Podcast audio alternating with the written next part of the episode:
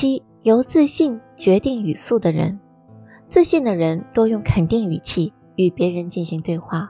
而没有自信或怯懦的人，说话的节奏缓慢，多半慢慢吞吞，好像没有吃饭似的没有力气。喜欢低声说话的人，不是有女性化的倾向，就是缺乏自信。八，喜欢用含糊不清的语气和词语结束话题的人，非常胆小怕事，大多神经质。明哲保身，需要承担责任时，常常推脱搪塞。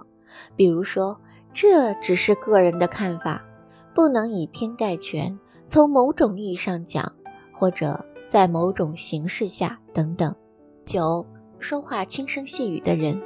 这种人生性小心谨慎，具有一定的文化修养，措辞严谨适当。而且谦恭有礼，他们对人很有礼貌，别人也会尊重他们。胸襟宽阔，能够包容他人的缺点和错误，对人也很客气，不轻易责怪与怨恨他人，注重交往，能够主动与周围的人拉近距离。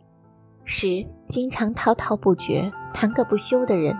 一方面目中无人，另一方面好表现自己，并且这种类型的人一般性格外向。当话题冗长，需相当时间才能告一段落时，谈话者心中必潜在着唯恐被打断话题的不安。唯有这种人才会以盛气凌人的方式谈个不休。至于希望尽快结束话题交谈的人，也有害怕受到反驳的心理，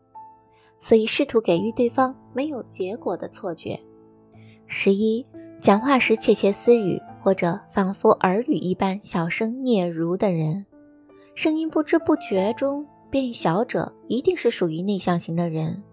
内向型的人往往会在无意识之中跟对方保持一定的距离，而且还会采取内闭式的姿势。他们对别人的戒心非常强烈，而且认为不必让对方知道多余的事情。正因为如此，他们连自己应该说的话也懒得说出来。一心想隐藏自己，声音当然就变成了嗫嚅了。这种情况不仅是在一对一的聊天时如此，在会议上的发言亦如此，因为他们并不想积极地说出自己的想法，欲言又止，变成了喃喃自语似的，声音很小又很缓慢，说话时往往不是明确而直截了当地说出来，总是喜欢绕着圈子，使听的人感到焦躁不安。这种人即使是对于询问，也不会做明确的答复，态度优柔寡断，给人一种索然无味的感觉。这种人对别人的戒备心理固然很强烈，但是内心几乎都很温和。为了使自己的发言不伤害到别人，总是经过慎重的考虑之后再说话，同时又担心自己发表的意见将造成自己跟他人的对立，因此胆怯又容易受到伤害。而且过度害怕错误以及失败，只好以较微弱的声音娓娓而谈。也许他们认为这种说话方式最安全。不过，对于能够推心置腹的亲友以及亲属，就不一样了。对于这一类特别亲近的人，他们都会解除戒心，彼此间的距离也被拉近了，因此能够以爽朗的大嗓门以及毫不掩饰的态度跟对方交谈，能够很自然地露出笑容。